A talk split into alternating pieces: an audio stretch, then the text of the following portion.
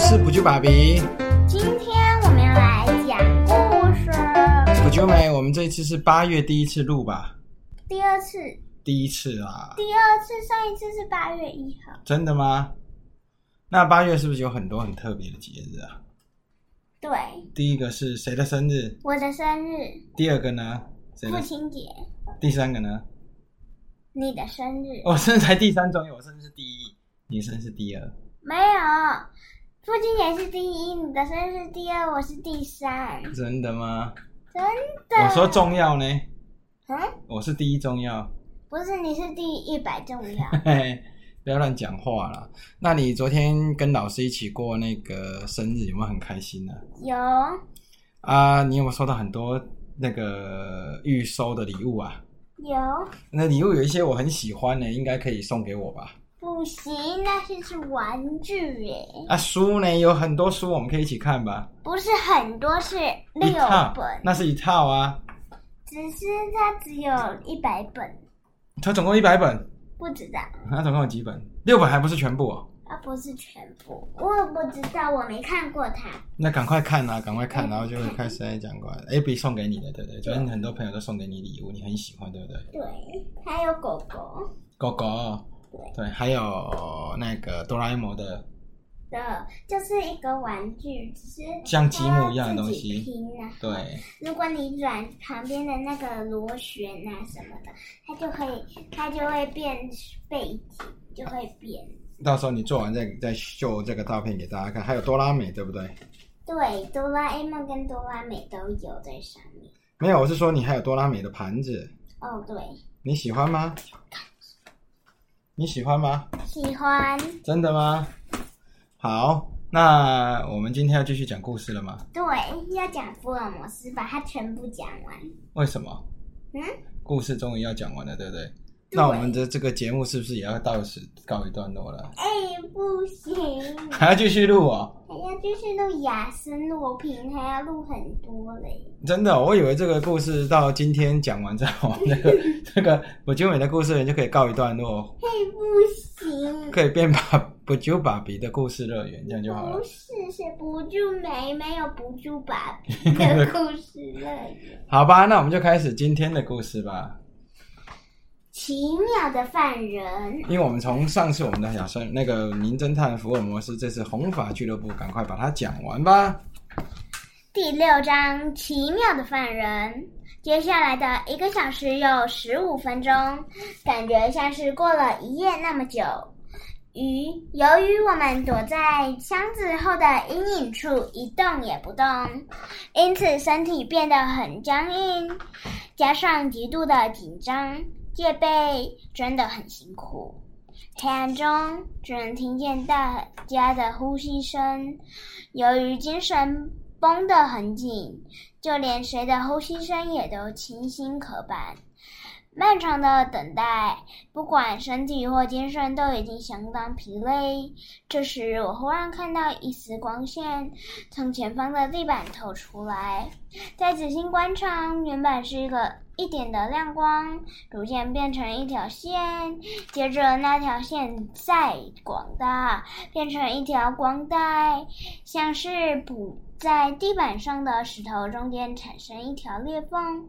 不过不久，裂缝之间居然出现一一只人的手，那只又白又细的手，简直就是独立站在那里的生物般晃晃动着，逐渐进入我们的视线。才刚觉得它变大，却又速地的拖，速地拖回地板上。在那之后，有一阵子没有任何动静。可是，伴随着突然传来的咔嗒咔嗒声，裂缝周围的布是顿时弹开，竟然出现一个大洞。从洞口里透出手提灯的光明。随后，有个长着娃娃脸的男人把头探了出来，在洞。窥视窥视周围围状况一阵之后，那个男人用两手撑住洞口边边缘，把自己的身体抬起来，头、肩膀、腰。我以为接下来出现的会是他的膝盖，不过他直接一跃跳到地板上，看起来也似乎有同伙。他把手伸向洞里，拉着另一个男人上来。令人讶异的是，第二个上来的男人有非常鲜艳的红发。娃娃脸的男人对着红发男人说：“很好。”一切都很顺利，你看有把工具带来吗？哇哦，糟糕，回到洞里去，快逃啊！他在急着大喊时，从暗处跳出来的福尔摩斯同时抓住那个家伙的衣头，名叫雅雅奇的红发男人连忙趁机逃跑。雄狮警探抓到他的衣服，但随着衣服的撕裂声，雅雅雅奇因逃回洞里。这时，黑暗中有一个东西亮了一下，那是第一个人掏出的手枪。然而，在下一秒，福尔摩斯的鞭子“啪”的一声打在他的手腕上。便掉落，手枪便掉落地上。死心吧，约翰·格雷！你再怎么挣扎都没用了。福尔摩斯冷静的在金库回荡。名叫约翰·格雷的男人似镇定到令人厌烦的态度说：“看起来似乎如此。不过，我的同伴。”亚瑟，雅气已经顺利逃走。你们所抓到的只有那块衣服碎片。真可惜，在出口处有三位警察等着呢。他现在应该跟你一样被逮个正着吧。福尔摩斯故意做出遗憾的说：“约翰·格雷顿时吃惊的说：‘你的安排还真是周全呢，这下可就伤脑筋了。’”琼斯警探掏出手铐对他说：“喂，把手铐，把手伸出来吧！终于逮不到你了，总算能将这个东西铐在你手上。”约翰·格雷毫不。在意的说：“别用你的脏手碰我，我可是拥有皇家血统，跟我要加上您和亲。”同时，警探露出不耐烦的表情说：“好，我知道。那么现在，请您搭乘我们的马车到警察局坐坐。这还差不多。”就这样，约翰·格雷端着架子被警察带走。梅丽·威瑟董事长发着呆站在原处。过了一会儿，他才意识到，要不是多亏眼前这位名侦探，这里的三万美金币早就被刚刚那伙人偷走了。梅里威瑟董事长真诚地说：“真是感谢你，福尔摩斯先生。假如没有你的帮忙，这家银行可能随时面临倒闭。真是不知道怎么跟您道谢。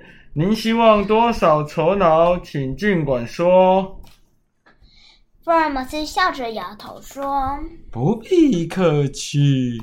那个叫约翰·葛雷的男人，我也一直想要抓到他，所以只要支付我破案所产生的费用就好了。更何况碰到像红发俱乐部这么奇怪诡异的案件，即使我付钱，我也很乐意去体验呢。”最后一章，奇妙的真相。换句话说，在报纸上刊登广告，特地租办公室来自伦敦各地的红发男子，全部都是为了要骗那个当铺主人杰克之威尔森先生一个人。隔天早上，在贝克街的家中，当福尔摩斯详细的对我说明这件事的真相后，我感到惊讶不已。福尔摩斯缓缓地说：“他之所以编出红发俱乐部这个把戏，正因为威尔森先生有一头很醒目的红发。”加上他的同伴雅气也是红发人，所以才想到这个主意吧。刊登红发俱乐部，啊，刊登红发俱乐部广告的邓肯·罗斯就是雅气，斯伯丁是约翰·葛雷，这两个人一起设局，让威尔森先生参加红发俱乐部。除此之外，让他抄写《大英百科全书》，是要让威尔森先生每天有几个小时不在店里。虽然每周四英镑的酬劳是不小支出，然而跟后面他们即将得到的巨款比起来，根本不算什么。加上无论多么想学做生意，只学只要求一半的薪水也不合理。这一定是无论如何都希望威尔森先生能够。提供他这一份工作，约翰·葛雷才会这么做，别有居心。所以，所以他那个他的同伙就是那个红发俱乐部的主老老板，对对对，就是他趁他在抄写的时候去做坏事，不不在嘛。他其实不在店里，对，因为他在抄写，他就不会离开，而且他不准他离开嘛，对不对？你就说连尿尿都不准嘛，对不对？对。那就是他怕回去店里啊，回去店就知道他们在挖东西，在做坏事了，对不对？对呀，那那他的那个斯伯丁不对，应该要说那个约翰格雷，对不对？葛雷是是也不在当铺里，待在当铺里面啊，他们两个就一起在那边挖地道啊。但是但是他没有在当铺上面，他是在地地下，可能就是楼上楼下跑来跑去吧。有客人来，他就听到，哎，你好，你好，这样子就过去。不过，福尔听到福尔摩斯的解释，我佩服的说：“不过，你是怎么知道他们想对银行下手？”福尔摩斯看着我说：“我想过各种不同的情况，假设当铺当时有窃取的东西。”他喜欢威尔森先生的女儿，或是女店员。可是那个店铺生意不好，既没有贵重的东西，也没有钱。威尔森先生也没有家人。那么究竟为什么呢？我想起他说过，施伯丁很喜欢摄影，总是喜欢窝在地下室。那几句话让我印象深刻，也因此起疑。于是我问起施伯丁。的长相特征听起来和约翰·格雷非常相像。既然是约翰·格雷一直待在地下室，肯定有特殊的动机。左思右想之后，我认为他应该是为了想去某处而在当铺的地下室挖通道之类的。接着，我和你去当铺，用手敲打店门口的铺石路。虽然这行为有点古怪。不过，那个声音是用来确定地下是否有地道。我吃惊的大叫：“原来是这样啊！”福尔摩斯接着说：“相当幸运的是，在造访当铺时，是那家伙开的门。我想看的不是他的脸，而是他长裤的膝盖。他长裤的膝盖非常脏，还磨破。”证实我挖地道的推测，于是我绕到当铺的后面，那里不正是有间银行吗？两栋建筑物正的是背靠背的贴着。我在敲地板时，声音是实心的，所以地道并不是从当铺前面延伸出来，而是从后面延伸出去。发现这个线索，我就在萨拉沙泰的演奏会结束后。到警察局和银行向他们说明我的推理，事情就是这样。